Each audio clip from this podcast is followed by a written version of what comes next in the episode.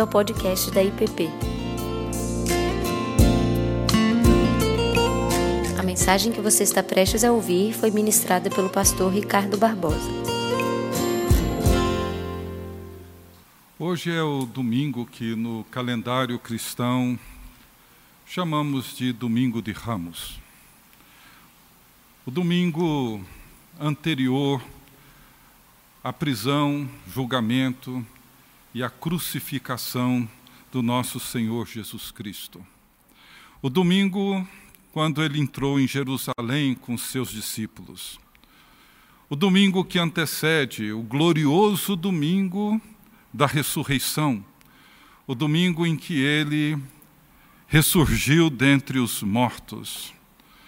O domingo que Jesus entrou em Jerusalém montado num jumentinho, sendo saudado por uma multidão, imagino que de milhares de pessoas, que ao longo da estrada, da rua, colocavam suas vestes e ramos saudando a Jesus, gritando e dizendo: Hosana, bendito o que vem em nome do Senhor, Hosana, bendito o reino que vem, o reino de Davi, nosso Pai, Hosana nas maiores alturas.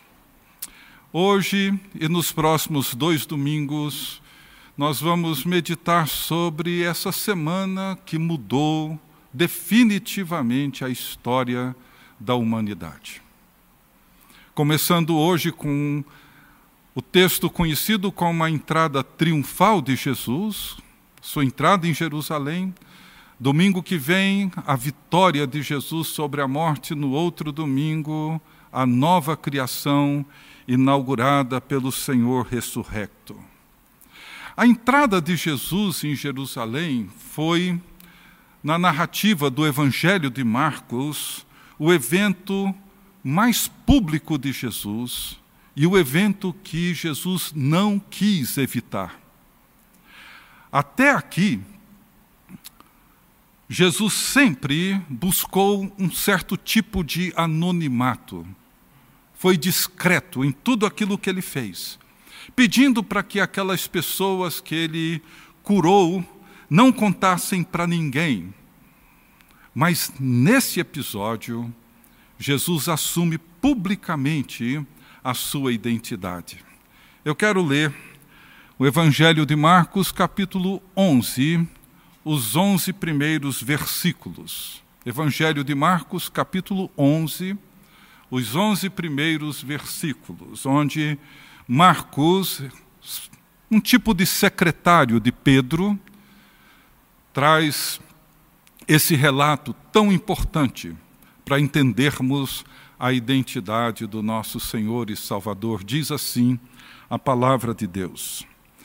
Quando se aproximavam de Jerusalém, de Betfagé e Betânia, junto ao Monte das Oliveiras, enviou Jesus dois dos seus discípulos e disse-lhes: Ide à aldeia que aí está diante de vós, e logo, ao entrar, achareis preso um jumentinho, o qual ainda ninguém montou. Desprendei-o e trazei-o. Se alguém vos perguntar por que fazeis isso, respondei: o Senhor precisa dele e logo o mandará de volta para aqui. Então foram acharam o jumentinho preso junto ao portão, do lado de fora, na rua, e o desprenderam. Alguns dos que ali estavam reclamaram: Que fazeis? Soltando o jumentinho? Eles, porém, responderam conforme as instruções de Jesus. Então os deixaram ir. Levaram o jumentinho, sobre o qual puseram as suas vestes, e Jesus o montou. E muitos estendiam as suas vestes no caminho, e outros ramos que haviam cortado dos campos. Tanto os que iam adiante dele, como os que vinham depois, clamavam: Hosana, bendito o que vem em nome do Senhor. Bendito o reino que vem, o reino de Davi, nosso pai. Hosana nas maiores alturas. E quando entrou em Jerusalém, no templo, tendo observado tudo, como fosse já tarde, saiu para Betânia com os doze. Palavra do Senhor. Vamos orar. Deus bendito, dá-nos a graça de compreender esse evento tão importante e responder a ele, ó Deus, como teus discípulos, filhos e filhas. Abençoa-nos na meditação da tua palavra, para a glória do teu nome e edificação do teu povo. É o que pedimos em nome de Jesus. Amém. Como eu disse, até aqui, Jesus resistiu qualquer manifestação pública em relação à sua identidade, particularmente aquelas em que a multidão, impressionada com seus feitos, queriam fazê-lo rei. Depois de curar enfermos, multiplicar pães e peixes, Jesus normalmente se retirava para os desertos, para os lugares solitários, para orar, deixando algumas vezes, inclusive, uma multidão aguardando-o para ouvi-lo e ser curada por ele. Porém, nesse dia, conhecido como Domingo de Ramos, Jesus desfila no meio de uma grande multidão e me dá a impressão de que Jesus meticulosamente e intencionalmente planeja esse momento nessa etapa derradeira do seu ministério público, e no meio dessa grande multidão, ele é saudado com esses gritos dizendo: Hosana Bendito o que vem em nome do Senhor, bendito o reino que vem, o reino de Davi, nosso pai, Hosana nas maiores alturas. Era Páscoa, a festa religiosa mais importante do judaísmo. Centenas, milhares de pessoas de toda a Palestina enchiam Jerusalém e acomodavam-se nas cidades vizinhas como Betfagé e Betânia. Jesus vinha de Jericó.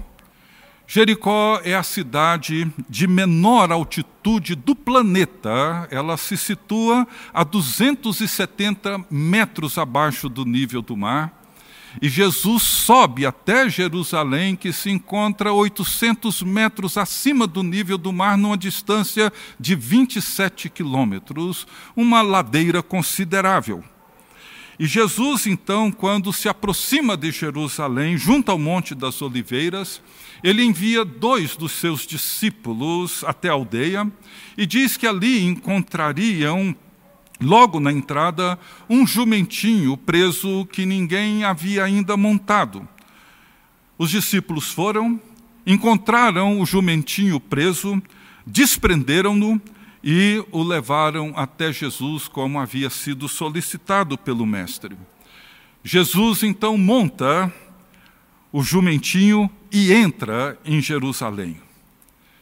E como nós vimos no texto, uma grande multidão se coloca ao longo da estrada, das ruas, para saudá-lo.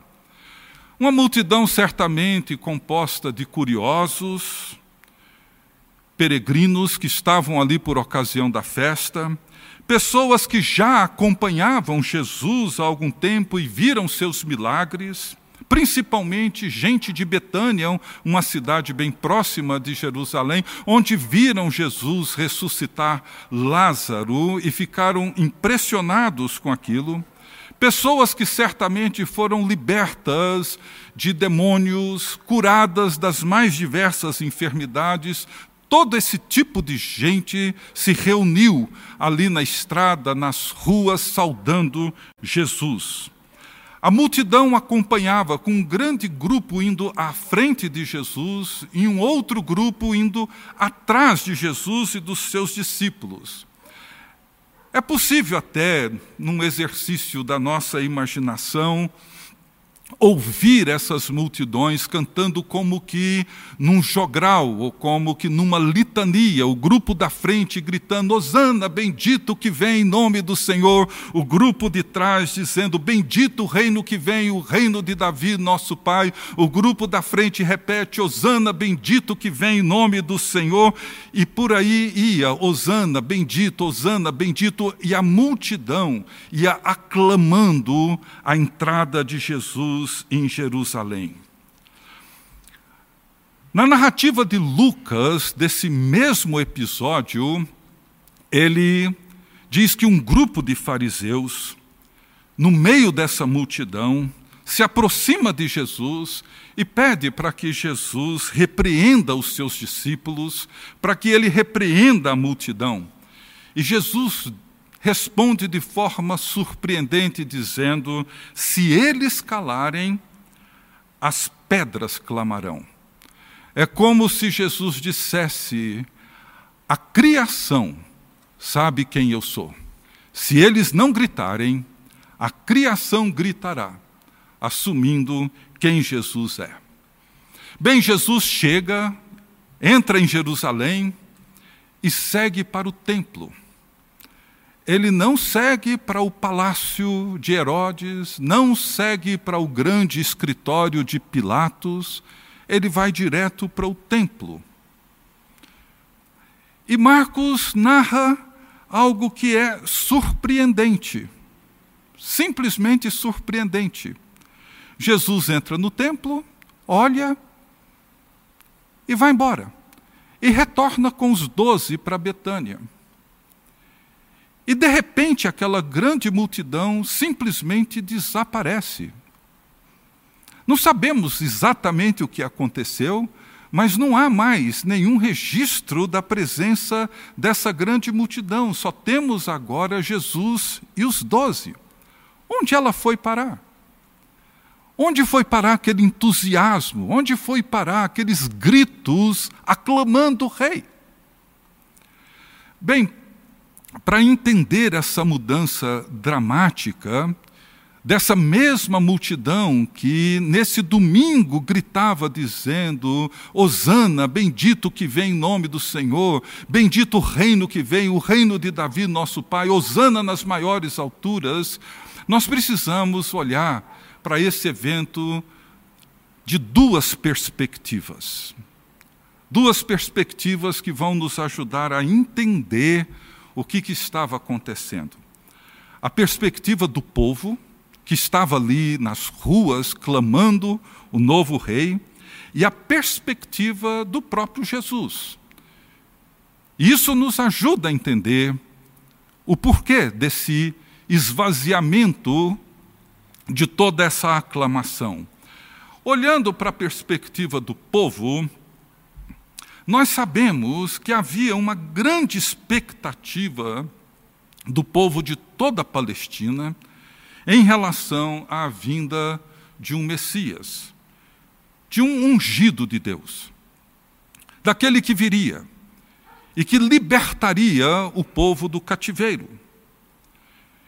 E veja que a palavra-chave para nós entendermos isso era o clamor da rua do povo gritando: Bendito o reino que vem, o reino de Davi, nosso Pai. O reino de Davi, o nosso Pai. Aqui nós temos a chave para entender a euforia da manifestação popular. Reino de Davi, o nosso Pai. Eles esperavam alguém que assumisse o lugar de Davi, assumisse o trono de Davi, assumisse um reinado político. Naquela época era bem conhecido aquilo que hoje chamam dos Salmos de Salomão. São textos apócrifos, são 18 salmos, atribuídos a Salomão, mas não foram escritos por Salomão. Eles são hoje datados de mais ou menos 60 anos antes de Cristo, mas são 18 salmos messiânicos que eram muito conhecidos pelo povo da Palestina no tempo de Jesus. E o Salmo 17, o penúltimo desses salmos atribuídos erroneamente a Salomão, descreve bem a expectativa do povo em relação ao rei, em relação a Jesus. Veja o que diz, uma parte desse salmo diz assim: Veja, Senhor, e levanta-lhes o rei deles, filho de Davi, para reinar sobre Israel, seu servo, no tempo que escolheste. Deus, guarneceste-o com poder para destruir os governantes injustos, para purificar Jerusalém dos gentios que a pisaram para destruir, para expulsar com sabedoria e justiça os pecadores da herança, para abater a arrogância dos pecadores como a jarra do oleiro, para quebrar com vara de ferro toda a substância deles, para destruir as nações ímpias com a palavra da sua boca. Isso era lido. E era essa a expectativa que eles tinham. E preste atenção nos verbos: destruir, expulsar, abater, quebrar.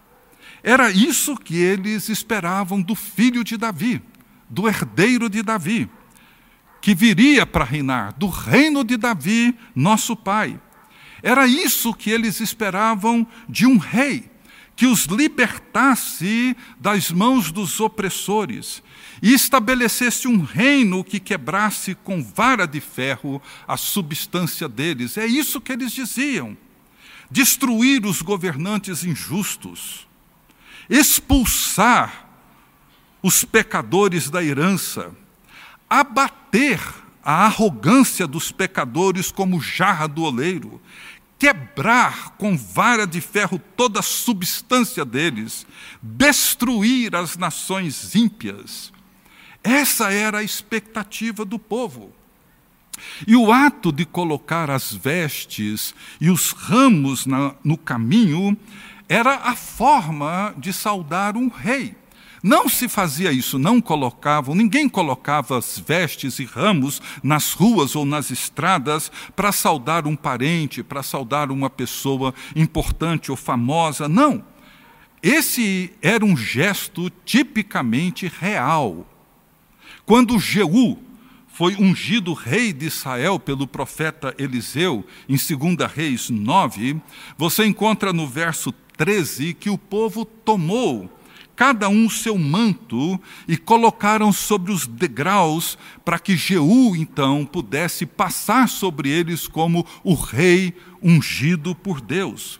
Essa era a forma de reconhecer um rei ungido por Deus. O povo estava ali aclamando um novo rei. O grito bendito, o que vem em nome do Senhor, é tirado do Salmo 118, verso 26.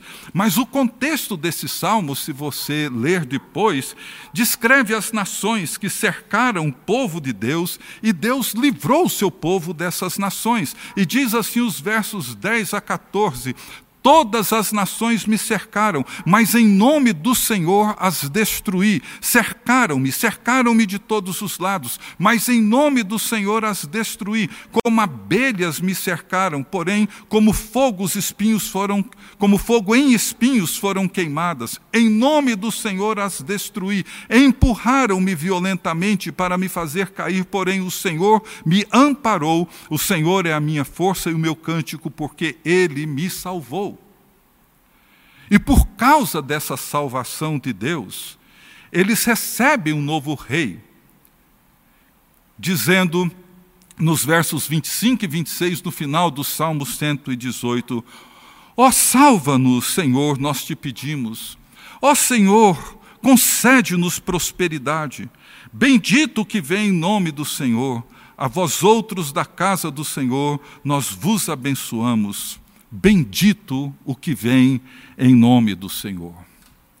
Os gritos Osana têm a sua origem hebraica, que significa literalmente salva-nos.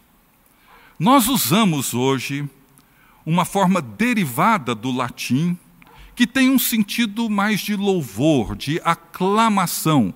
Mas originalmente, no hebraico, essa palavra não é uma expressão de louvor ou de aclamação ou de adoração, é um grito de redenção, de libertação. Salva-nos. Eles estavam gritando para esse rei montado nesse jumento: salva-nos, salva-nos, salva-nos. E salvar do quê? E salvar para quê? E por que eles abandonaram Jesus e poucos dias depois estavam gritando: crucifica-o, crucifica-o, crucifica-o? O que, que aconteceu? Vamos olhar agora a perspectiva de Jesus em relação a esse evento. É no mínimo curioso que dos 11 versículos de Marcos, seis, mais da metade deles, dizem respeito ao jumentinho. Chama atenção, não é verdade? Mais da metade do texto diz respeito a um jumentinho. Por que tanto destaque ao jumentinho? Bem, na verdade, não se trata de um simples detalhe.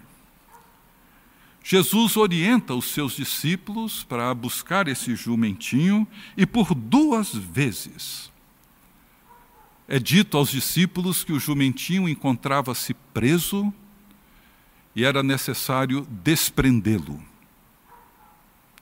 Está preso, desprendei-o. Eles deveriam soltá-lo. E nós temos duas passagens no Velho Testamento que falam do jumentinho e que nos ajudam a perceber aquilo que Jesus tinha em mente quando estava realizando esse grande evento. A primeira diz respeito ao patriarca Jacó, quando ele chama os seus filhos já no final da sua vida para os abençoar e diz a benção para cada um deles. Quando chega a vez de Judá, ele diz assim, no capítulo 49, versos 8 a 11 de Gênesis, ele diz assim: Judá, os seus irmãos o louvarão, os filhos do seu pai se curvarão diante de você. E segue dizendo: o cetro não se apartará de Judá, nem o bastão de comando de seus descendentes, até que venha aquele a quem ele pertence, e a ele as nações obedecerão. Ele amarrará seu jumento a uma videira e seu jumentinho ao ramo mais seleto.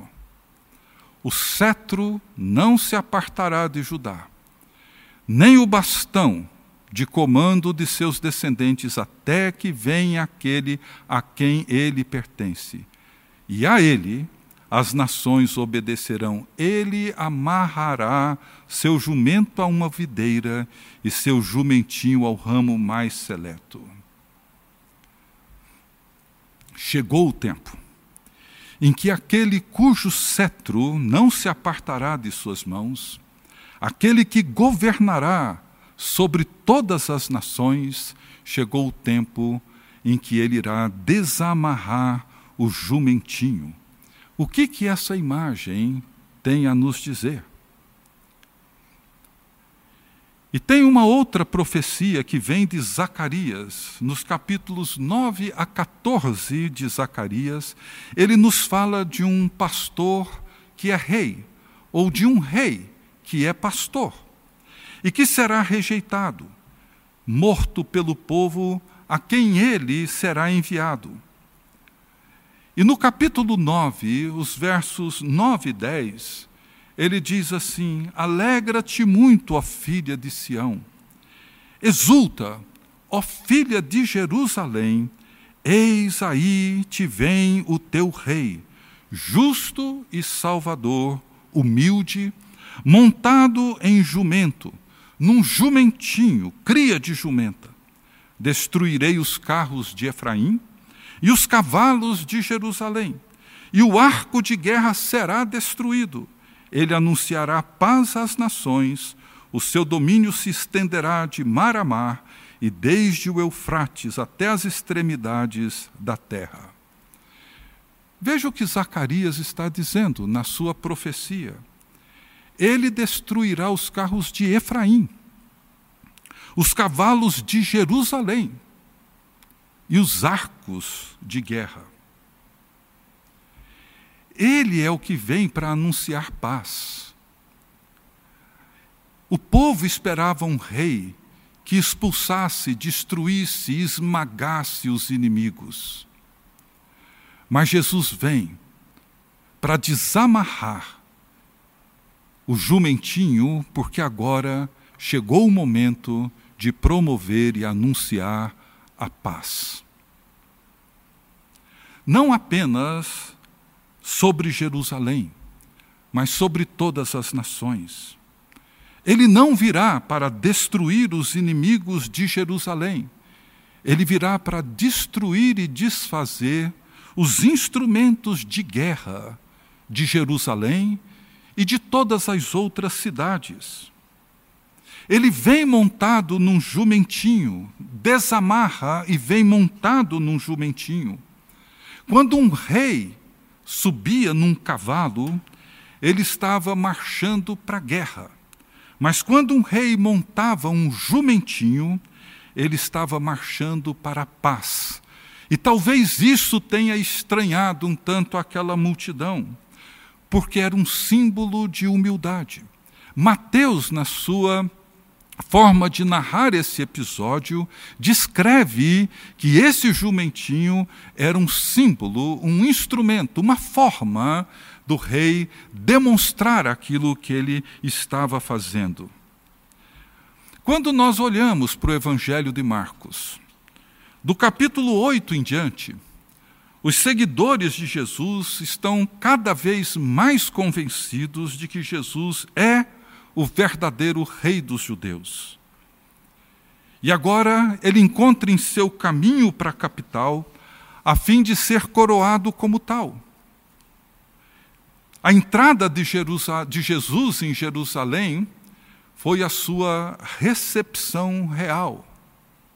Hosana salva-nos. Hosana, salva-nos. Mas, como eu disse, o evento termina dramaticamente com nada acontecendo. Não aconteceu nada. Chega o fim do dia e Jesus simplesmente volta com os doze para Betânia. Nada aconteceu naquele momento. Jesus vai até o templo, dá uma olhada e retorna para Betânia. Mas no capítulo 10 de Marcos, no texto logo anterior, Jesus deixa claro que tipo de reino ele está para inaugurar. Não vamos aqui entrar nos detalhes dos textos, mas é um texto onde Jesus fala sobre as crianças, onde ele fala sobre o encontro com o jovem rico, onde ele propõe que ele entregue tudo para os necessitados e depois vem para segui-lo. Ele fala sobre o perigo das riquezas e fala sobre o pedido de Tiago e João, aquele pedido para sentar um à sua direita e outro à sua esquerda. E Jesus está ali descrevendo que tipo de rei e que tipo de reino ele estava inaugurando. A questão que eu coloco para todos nós diante desse episódio: estamos nós dispostos a seguir esse rei? A ir adiante com ele? Esse é o tipo do rei que nós desejamos e que nós buscamos? Ou somos como aquele jovem rico que, diante do que Jesus propõe a ele, fica triste, vira as costas e vai embora? Estamos dispostos a colocar nossos bens, nossas propriedades à sua disposição como afirmação da nossa lealdade a Ele? Estamos dispostos a seguir com Ele até o Calvário? Estamos dispostos a abrir mão dos nossos planos para nos submeter ao Rei dos Reis e Senhor dos Senhores?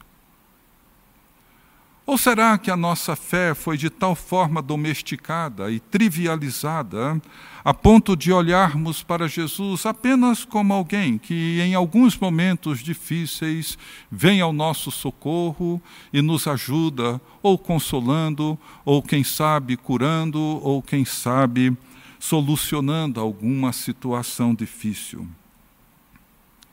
Jesus, nessa entrada, ele está assumindo a sua real identidade. Ele é o rei. Mas não é o rei que o povo esperava. Que rei nós esperamos? Que rei nós queremos nos curvar, lançar as nossas vestes e ramos no caminho, saudando, bendito o que vem em nome do Senhor. Porque o verdadeiro inimigo que Jesus veio para libertar não era Roma. Não eram os opressores do povo naquela época. O que Jesus veio para fazer foi para desfazer os instrumentos de violência, para promover a paz e a reconciliação ele veio para enfrentar o verdadeiro inimigo, o pecado, a morte e tudo aquilo que o pecado é capaz de produzir no ser humano. Eu gostaria de terminar com duas perguntas ou duas implicações para vocês considerarem. A primeira é que você pense, reflita, medite. Qual é a sua expectativa acerca do rei? Que tipo de governo você espera dele? Veja que os textos podem nos empurrar em diferentes direções.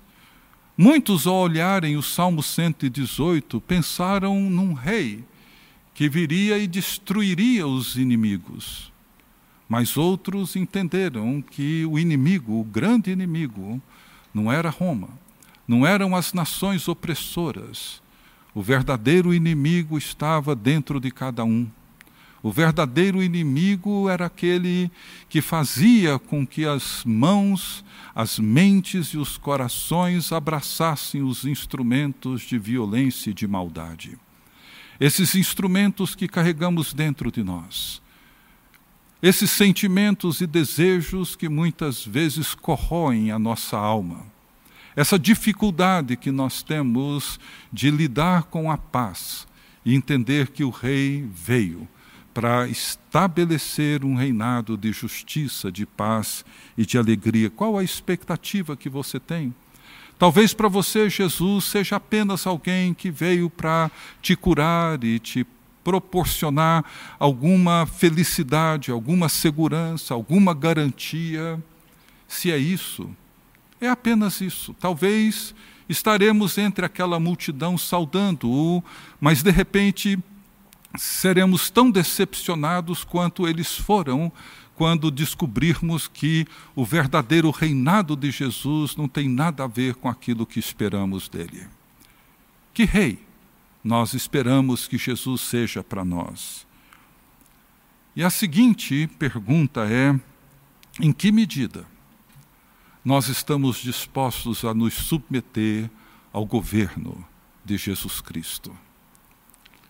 Vivemos tempos onde essa submissão tem sido cada vez mais requerida de nós. O que, que significa para mim e para você, em tempos tão difíceis e confusos, incertos, angustiantes como o que vivemos hoje, nos submeter ao governo de Jesus Cristo? Que Deus nos ajude a sermos contados entre aqueles que reconhecem o Rei e seguem com ele até o Calvário, e que experimentam o poder da ressurreição para viver a alegria da nova criação. Que Deus nos abençoe e que essa semana seja uma semana onde cada um de nós pode melhor compreender a natureza do reinado glorioso do nosso Senhor Jesus Cristo. Que Deus assim abençoe todos vocês. Amém. Você acabou de ouvir o podcast da IPP. Para saber mais, acesse nossa página em www.ippdf.com.br.